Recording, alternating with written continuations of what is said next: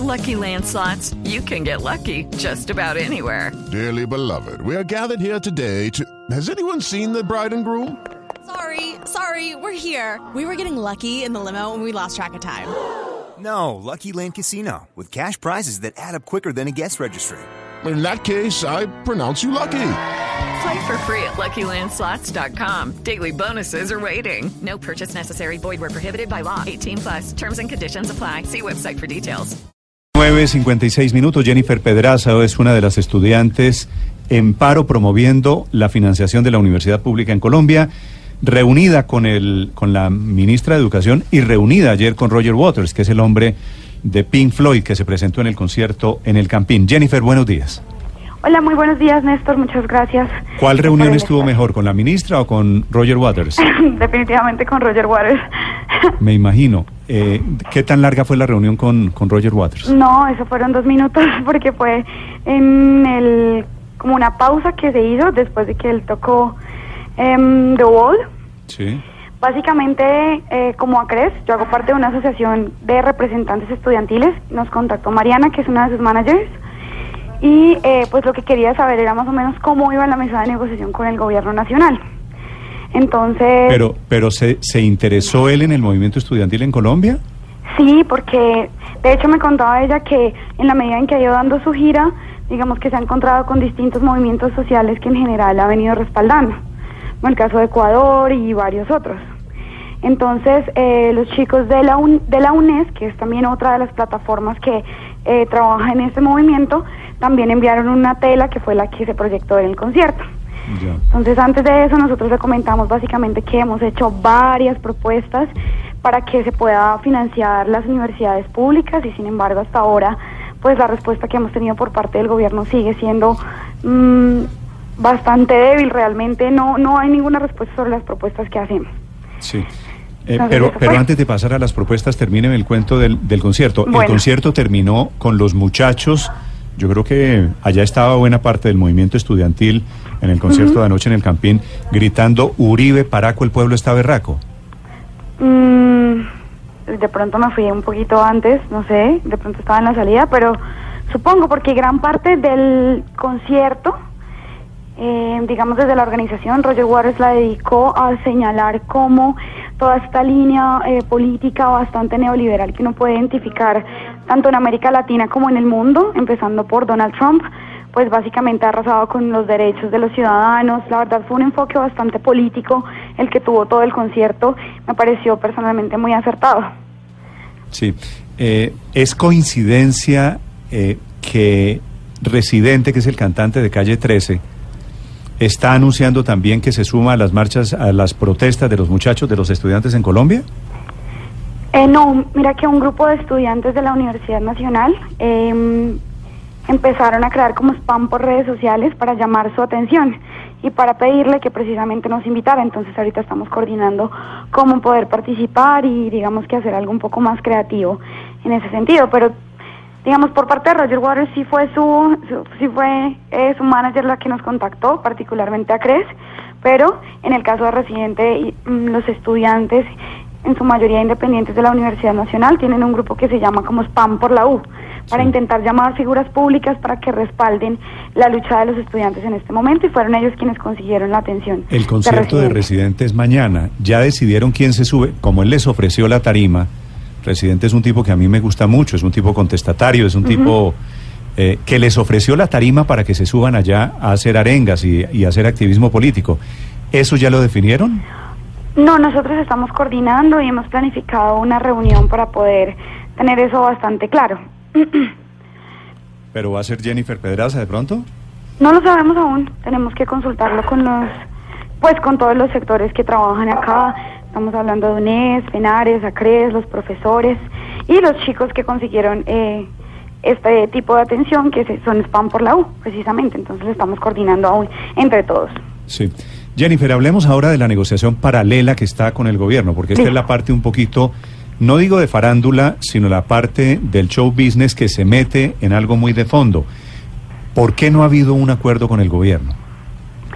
Porque existe falta de voluntad política para asignar los recursos a la base presupuestal de las universidades públicas. Nosotros hemos presentado cerca de seis propuestas, em, tres de ellas destinadas a cubrir el faltante presupuestal para este año, para 2018, y el resto destinadas a eh, posibles fuentes de financiación de la base presupuestal de aquí al futuro, ¿sí? Sin embargo, pues la verdad es que la respuesta que hemos tenido por parte del gobierno ha sido muy, muy superficial y, y no hemos tenido ninguna propuesta que, que resuelva esas exigencias que nosotros estamos planteando. Por ejemplo, para el tema de este año, en octubre de este año había recursos en el presupuesto general de la Nación sin comprometer por 57.3 billones de pesos. Es claro que no todo el presupuesto se ejecuta y solamente con el 1% de los recursos no comprometidos de ese presupuesto general podríamos saltar el faltante de funcionamiento para las universidades públicas en este año. Sin embargo, pues, Jennifer, ¿y qué dime. explicación les ha dado el gobierno para no utilizar, por ejemplo, esos excedentes de los cuales usted está hablando? No, señalan que se van a ejecutar todos. Entonces yo les, les mostré el histórico de cómo es que en todos los años del pasado nunca un presupuesto general de la nación se ejecuta en un 100%, eso es demasiado claro. Y solo un 1% sería suficiente para cubrir este faltante. Sin embargo, ellos insisten en que todo se va a ejecutar, todo se va a ejecutar. De hecho, Antier nos mostraron una tabla de Hacienda en donde se veía el, pres- el porcentaje de recursos comprometidos y ayer cuando volvimos a evaluarla, la misma tabla, pues ya eh, los valores habían cambiado bastante. Jennifer, Ellos nos dicen que de un día para otro se Con, ejecutó. e- con el tema del. ICETEX que ustedes propusieron, propusieron utilizar las utilidades o los excedentes del ICETEX, que los utilicen para la financiación de la educación pública, el gobierno también le respondió no se puede. O aquí están pasando dos cosas. O ustedes están haciendo propuestas que no se puede, o el gobierno les está diciendo que no se puede a las propuestas cualquiera de los estudiantes. ¿Cuál, cuál, cuál es de- la verdad? La verdad es que el gobierno nos está diciendo que no a cualquier propuesta que les hagamos. Por ejemplo, yo quisiera aclarar un poquito la propuesta del ICETEX, porque es cierto que la ley 1002 del 2015 tiene una destinación específica de esas utilidades. Lo que nosotros estamos planteando es que en el pasado e incluso para el presupuesto del 2019 se le adicionaron al ICETEX 714 mil millones de pesos para cubrir los créditos ya otorgados de Serpilo Paga, argumentando que ICETEX no tenía cómo cubrirlos.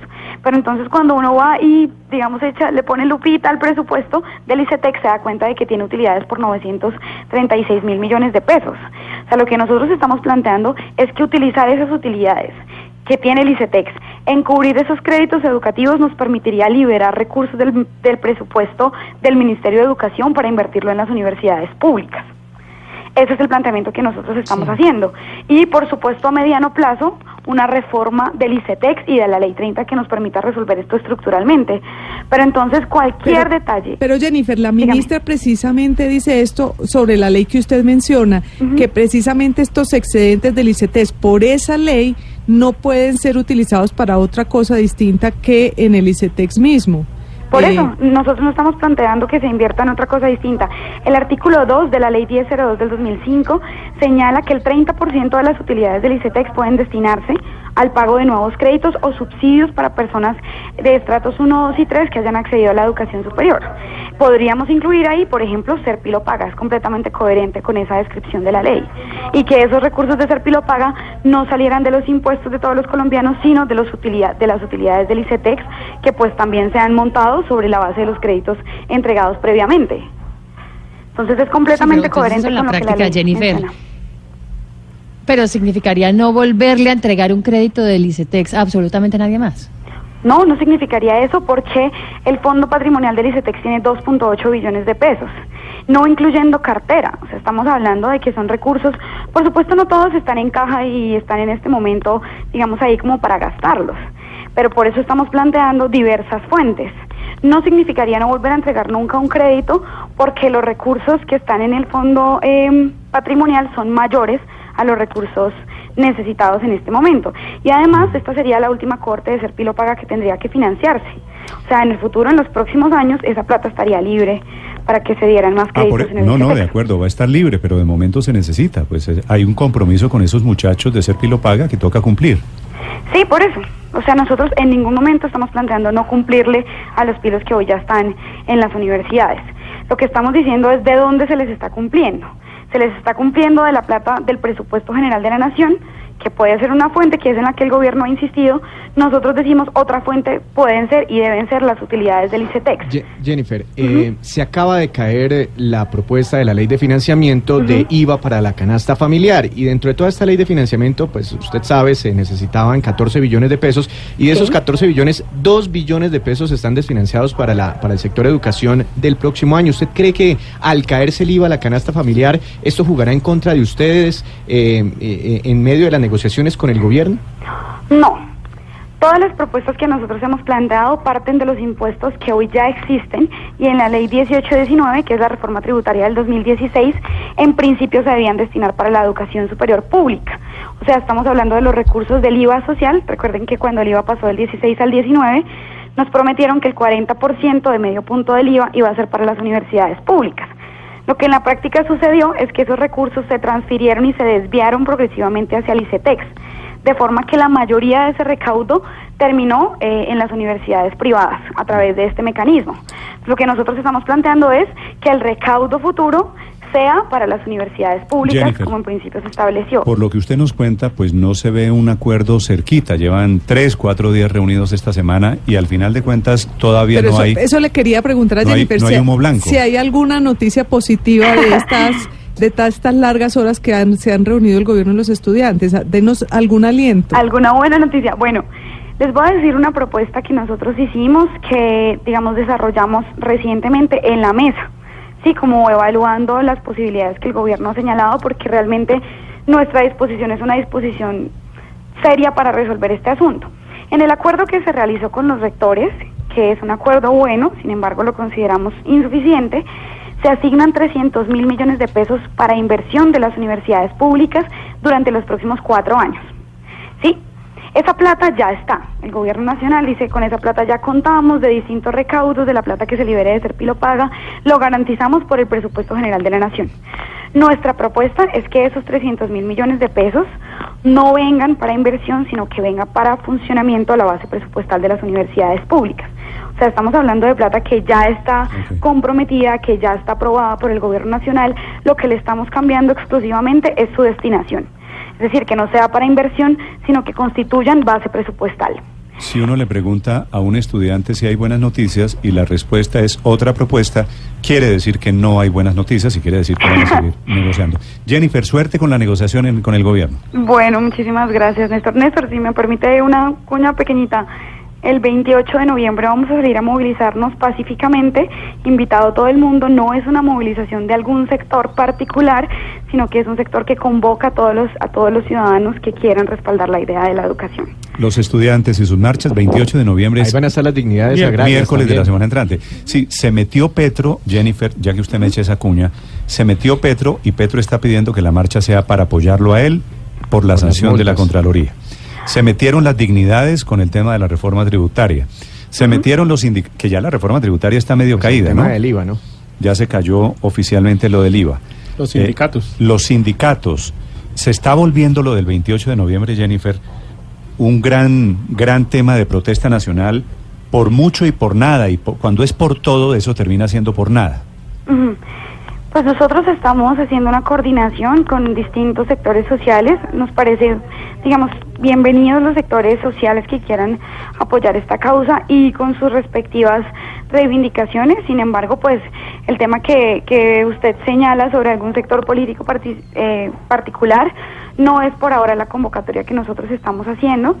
Ahora sí tiene mucho que ver el tema de... mm, el tema de la educación superior lo hemos venido tratando junto con, por ejemplo, FECODE, junto con las centrales obreras y hemos sacado dos movilizaciones previamente en coordinación con ellos, digamos con esos dos objetivos, pero pues la verdad es que esperamos que esta movilización del 28 sea masiva y que ojalá pueda ser de celebración según los acuerdos Mm. que consigamos en la mesa de negociación. Era originalmente de los estudiantes.